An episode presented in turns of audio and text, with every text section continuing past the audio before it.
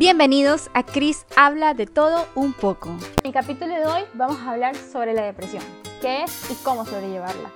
La depresión no es únicamente sentirse triste o tener un mal día. Hay muchos síntomas que conlleva esto. Por ejemplo, no querer realizar actividades que antes eran divertidas para uno, sentirse irritable, frustrada o intranquila o intranquilo, tener dificultad para dormir o dormir demasiado. Todos esos síntomas son heredados de la depresión. Pero qué la causa no se sabe exactamente, pero pueden haber varios factores. ¿Como cuáles? La pérdida de un familiar o puede ser genético. Puede decir que alguien de mis antepasados o de mis familiares sufrió depresión y yo lo heredé.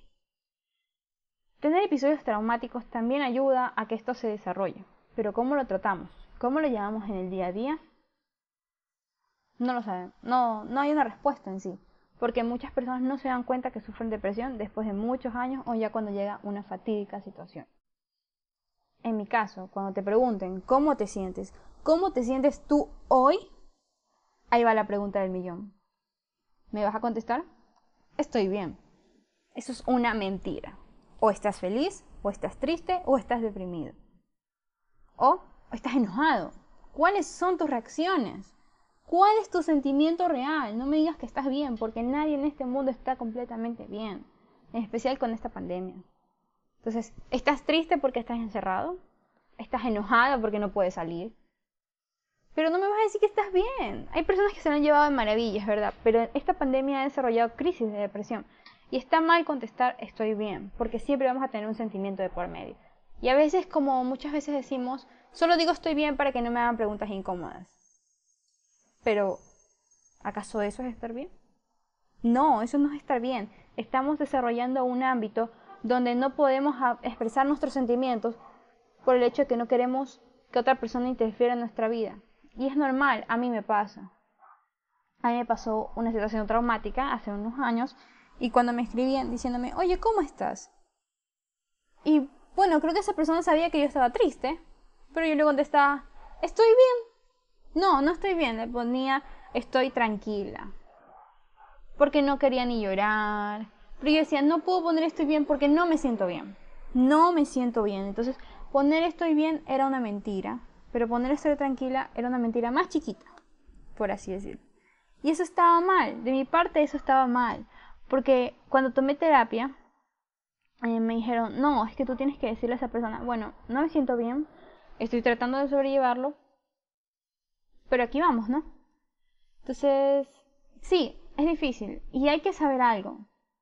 El consumo de alcohol o alguna otra cosa no está bien para sobrellevarlo.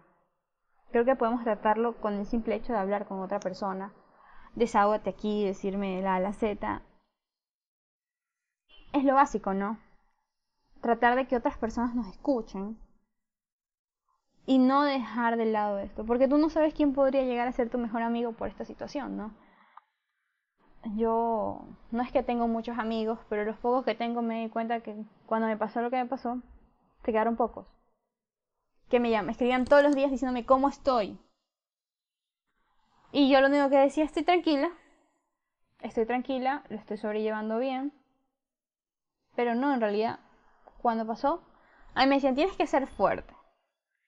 Pero el ser fuerte conlleva a no llorar en frente de los demás, conlleva a que te digan que no tienes corazón o que tienes un corazón muy frío. Y eso está mal, porque tú no sabes qué esa persona está luchando, ¿verdad? Y por mi parte, yo luchaba con no llorar todos los días en frente de alguien, luchaba contra tener una sonrisa. Y ahí está el problema. Muchas personas que tenemos depresión sonreímos. Sonreímos porque creemos que la vida no merece una tristeza.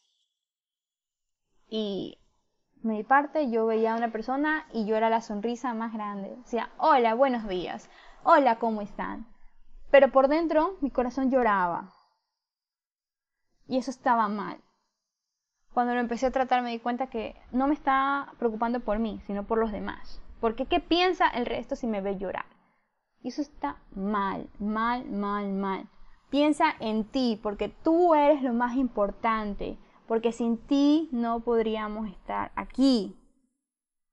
Entonces, este es un llamado a la acción. Si sufres, depresión y te sientes triste todo el tiempo, trátalo.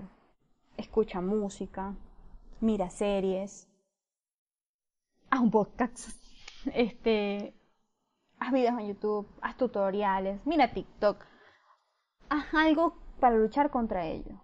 Yo sé que es difícil porque yo estoy ahí. Estuve, estoy y sigo estando y trato de salir todos los días adelante. Y es difícil, pero creo que con la ayuda necesaria, con hablarlo, con expresarlo, podemos lograrlo. Ya cuando te pregunten hoy en día cómo estás, míralo a los ojos y dile, me siento de tal manera, me siento feliz, me siento triste, me siento enojada. ¿Cómo te sientes? Esa es la pregunta, ¿cómo te sientes? Y si eso no ayuda, obviamente ya buscar un médico, porque a veces es verdad, vamos a un psicólogo pero no queremos expresarle nuestros sentimientos porque sentimos que, que no, no es una persona de confianza.